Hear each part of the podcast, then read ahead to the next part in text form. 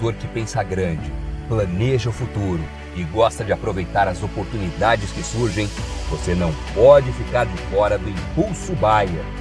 O maior programa de fidelidade do agro brasileiro. E o Impulso Bayer funciona de um jeito muito simples. Para participar, você compra produtos Bayer. Entra no site orbia.ag e cadastra as notas fiscais. E assim que a sua nota for aprovada, seus pontos serão calculados você já poderá resgatar produtos e serviços. Também a partir do cadastro das notas fiscais, você junta impulsos que vão determinar o seu número de estrelas. Você pode ser cliente de uma a cinco estrelas. Quanto mais produtos Bayer comprar, maior será sua classificação e mais benefícios você acessa, como entrada gratuita em eventos, viagens exclusivas e acesso a soluções que vão alavancar o seu negócio. Saiba mais em agrobaia.com.br barra Impulso Traço Baia. É o Impulso Baia, impulsionando você para o futuro.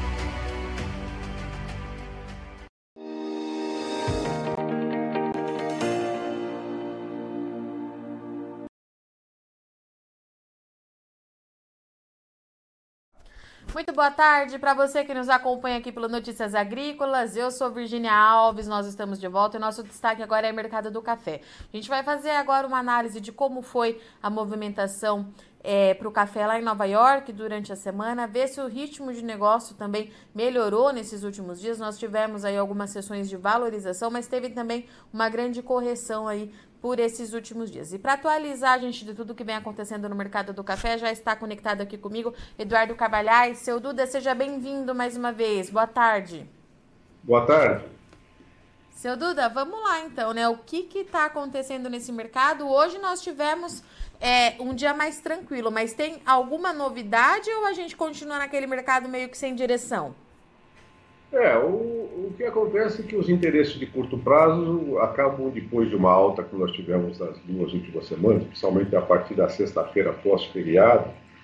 Uh, uh, houve aí uma realização na quarta-feira e ontem, mas se você fizer o balanço do que subiu nas duas últimas semanas, o que caiu nessa, você vai ver que o balanço de alta ainda é grande. Na semana, eu acho, somando as altas e baixas, eu não fiz a conta ainda, mas deve ter dado uns 400 e poucos pontos de baixa, 430, 450, é só fazer a conta, eu vou fazer depois. Uh, uh, e nas duas últimas semanas subiram 2 mil pontos né, nos contratos para dezembro próximo. Né?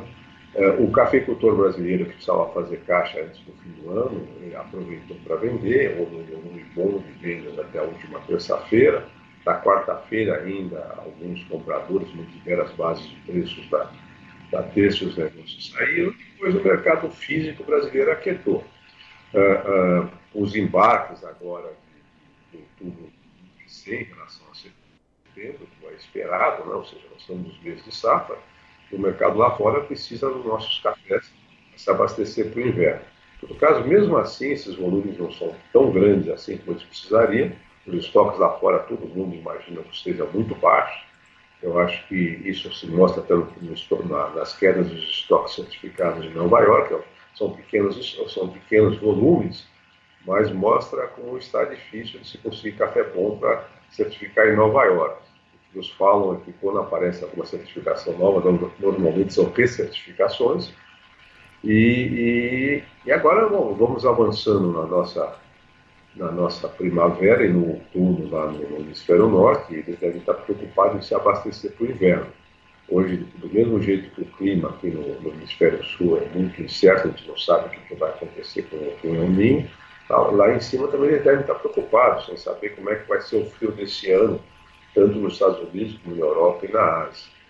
Então, essas, isso vai continuar, eu tenho a impressão que eh, nós vamos ter, essa, às vezes, uma, uma uma queda como agora, que foi quieta, foi mais técnica, e você nota né, em muitos compradores que eles não entendem muito por que, que subiu tanto. Eu acho que subiu tanto porque não existe estoque lá fora, nós dependemos da safra brasileira. Ela vai começar a ser embarcada, nós tivemos problemas aqui na produção em várias regiões, ela foi uma boa safra, como se esperava, mas não foi tão grande como alguns uh, uh, analistas lá fora falavam. O único lugar que surpreendeu foi o Cerrado brasileiro, que, em compensação, no próximo ano vai decepcionar muita gente, porque depois de uma safra boa esse ano, a tendência é ser uma safra menor no próximo ano. Ou seja, essa inconstância vai continuar, essa falta de estoques em todo, em todo o mundo, porque não é só o Brasil que depende da safra. Colômbia, América Central, a África, todo mundo, todos têm tido problemas climáticos.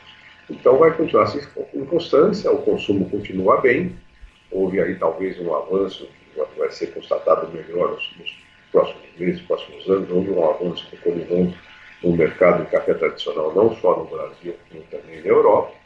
Houve também um avanço do sorulho na Ásia, que chega, mas o consumo de café vai bem, obrigado. Graças a Deus, o, o, os consumidores de café continuam, continuam crescendo, o consumo uh, na China, apesar de alguns, alguns indícios de problemas de crescimento menor na economia chinesa, ou seja, o consumo cresce e nós precisamos que continue havendo bons preços para o cafeicultor brasileiro, que está fazendo a missão de casa, tem investido muito em qualidade, Uh, nossos pesquisadores continuam trabalhando em cima disso. Estamos uh, hoje ainda nessa matéria de vocês mostrando as 35 regiões produtoras brasileiras. E a qualidade média brasileira vem crescendo ano a ano, desde os anos 90 do século passado. Você sabe que eu sempre afirmo isso, que o café brasileiro de qualidade não deve mais nada aos cafés da América Central e da Colômbia, são diferentes para o terroir são cafés finos cada vez mais aceitos. Os consumidores lá fora começam a perceber isso, a partir desse trabalho que tem sido feito de trazer baristas para concursos aqui dentro, trazer é, concursos também de, de, de comprar, que os compradores dessas pequenas torrefações, das cafeterias, e, ou seja, os compradores de café brasileiro já descobriram a qualidade que tem aqui dentro do Brasil. Nós precisamos investir mais ainda esse ano, nos próximos anos, para que o consumidor final descubra a revolução que foi feita na cafeicultura brasileira. Seu Duda, quando a gente fala é, do hemisfério norte se preparando para o inverno, né? Que eu queria saber é o seguinte: esse mercado ele já está mais aquecido? Porque pelo que a gente observou nas últimas semanas, com exceção desses dias é, de valorização que nós tivemos em Nova York, o mercado estava muito travado, mas nas duas pontas, a gente já teve alguma melhora em relação a isso? Ou a gente continua com o mercado com um ritmo mais lento? Isso nós vamos descobrir agora. Eu acho que eles vão precisar comprar, parece, os embarques de outubro agora vão crescer bastante em relação a setembro. O, o anormal foi a queda que houve em setembro, né? mostrando a dificuldade que está nesse mercado. Houve, houve é, um volume maior de venda na semana passada toda, até essa quarta-feira, depois foi só cair o preço aqui no mercado interno. Então, o comprador repassou para os preços, para as ofertas dele, a queda que houve na quarta e na quinta-feira, e o mercado voltou praticamente a travar.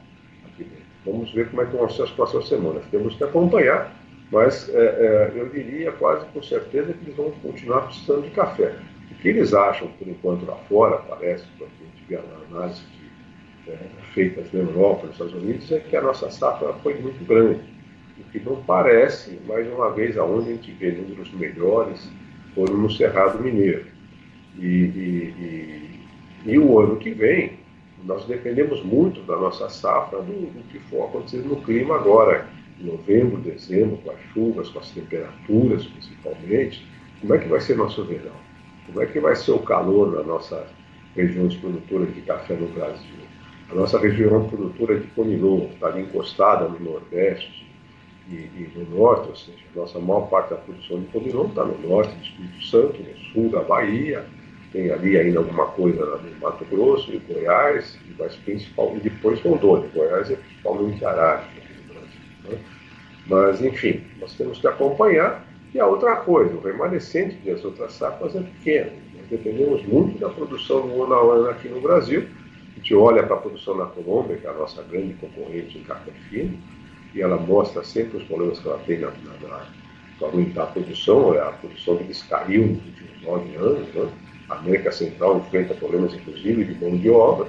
Então, é, é, eu quero lembrar o seguinte: é, as mudanças climáticas, os problemas climáticos não acabaram, eles continuam. Graças a Deus não tivemos frio nesse inverno. Em compensação, tivemos temperaturas altas no final do inverno né? e, e chuvas irregulares. Vamos torcer para que chova bastante. Nosso, Brasil e o mundo precisa de uma boa safra de café brasileiro no próximo ano. Agora, eu não acredito numa super safra em excesso de produção. Pelo contrário, a gente nota o cafeicultor olhando muito para os preços, ele, é, ele olha muito para os custos de produção, ele, ele compara muito o, o, que, o que rende um hectare de café com um hectare de, de, de grãos e outras coisas, principalmente quem tem terra plana com irrigação. Né? Então, isso tudo é que vai, que vai moldar o tamanho das safras brasileiras, não só o ano que vem, como nos próximos anos. Temos que acompanhar e torcer para preços bons, porque o Brasil precisa aumentar sua produção de café. É, Duda, eu tenho observado é, aqui, pelo menos, que os produtores eles têm relatado é, chuva nesse momento até agora, mas que a grande preocupação é com as altas temperaturas no Parque Cafeiro. Essa é a mesma é, informação que o senhor recebe por aí diariamente? É, existe essa interrogação, né? você faz essas comparações. Vê que nós tivemos dias muito quentes no final do inverno, e fica aquela, aquele receio, como é que vai ser o nossa, toda essa nossa primavera e o verão? Será que aqueles, aqueles dias de, de, de calor no final do inverno significam dias mais quentes ainda, agora na primavera ou no verão, ou não? O El Ninho leva a isso. Outra coisa, como é que vão ser as chuvas? É, é, se espera chuvas quase que normais no, no sudeste, onde está o grosso da nossa produção cafeeira. Isso vai acontecer? Não vai acontecer?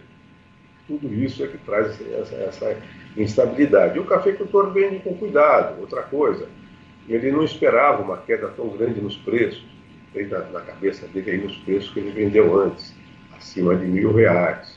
E a tendência dele é ir segurando e vendendo aos poucos. Ele vê a situação econômica do Brasil, ele ouve falar de toda essa instabilidade econômica, ele sabe que o café é cotado em dólar, ele sabe que não tem excesso de café no mundo. Então ele tende a vender para pagar as contas, para fazer os investimentos e deixar a poupança dele, o café que sobra em café, e vender na medida que precisa do que é, vender o café todo nos preços atuais que ele considera ruins, né? e depois aplicar esse dinheiro sem saber como é que vai ser a inflação aqui no Brasil e no mundo. Eu acho que vai continuar havendo moderação na compra, de um lado, porque eles também agora lá no no hemisfério norte estão enfrentando juros positivos, que eles não estavam acostumados com isso, está mais caro você fazer um estoque de café. E do outro lado, aqui no Brasil, também o produtor tende a querer ficar com o café e vender na medida que ele precisa de dinheiro. Lá fora, o fato de eles não quererem fazer estoque, porque eles têm ainda na cabeça deles que a safra brasileira foi grande, eles contam com uma safra brasileira grande no ano que vem, então acho que não vai faltar café. Esse é o raciocínio do outro lado. E eu vou voltar a falar uma frase que eu sempre falo, que todos aqueles que acham, que acham que sabem o que vai acontecer estão muito enganados. Não dá para enxergar o que vai acontecer nesse, nessa primavera e nesse verão aqui no Brasil e nem qual vai ser o tamanho da safra brasileira no ano que vem. E vamos lembrar que não existe nenhuma previsão de terminar os problemas climáticos em 2024. Os problemas climáticos devem continuar aqui no Brasil e no resto dos países produtores de café. Perfeito. Senhor Duda, muito obrigada mais uma vez pela disponibilidade do senhor e vir conversar aqui com a gente. A gente segue se falando e até semana que vem. Até semana que vem. Boa tarde. Portanto, então, seu Eduardo Carvalhais, seu Duda, trazendo aqui a atualização do mercado para a gente. O mercado do café teve uma semana mais movimentada, subiu em algumas sessões é, nos últimos 10 dias, mas recuou aí pelo menos 400 pontos durante essa semana, numa realização técnica bem forte, e está encerrando é, a semana então com um contrato valendo 1,60 dezembro 23 lá na Bolsa em Nova York, o que representa para o dia de hoje 25 pontos de baixo. Foi um dia mais tranquilo, o mercado observando, continua aí monitorando as condições climáticas no Brasil. De novo, a gente reforça aqui, né? Tá chovendo nas principais áreas produtoras de café, mas a grande preocupação é com as altas temperaturas no Parque Cafeiro.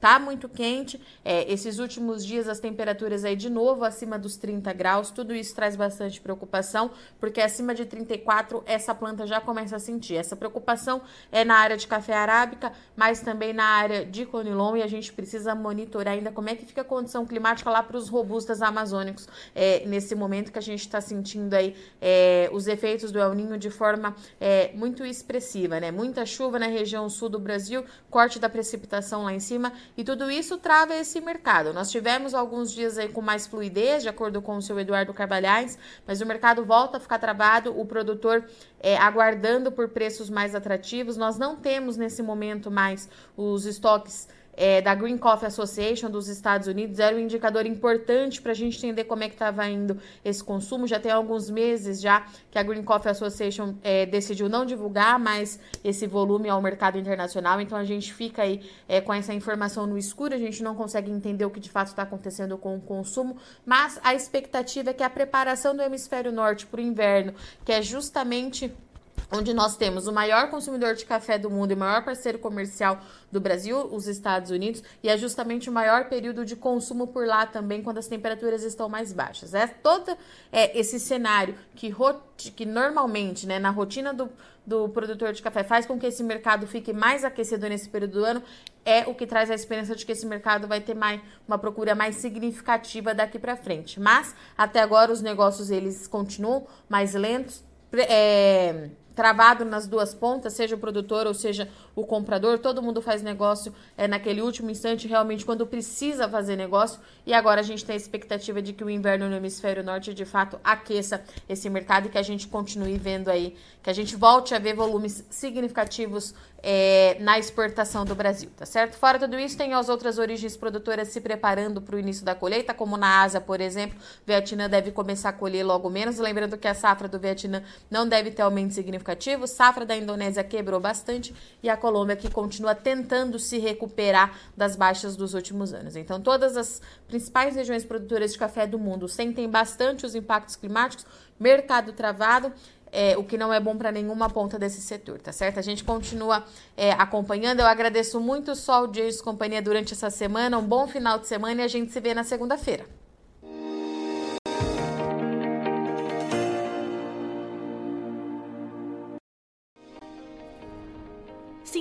Nossas mídias sociais no Facebook Notícias Agrícolas, no Instagram arroba Notícias Agrícolas e no nosso Twitter arroba Notiagre. E para não perder nenhum vídeo, não se esqueça de nos acompanhar no YouTube e na Twitch Notícias Agrícolas Oficial.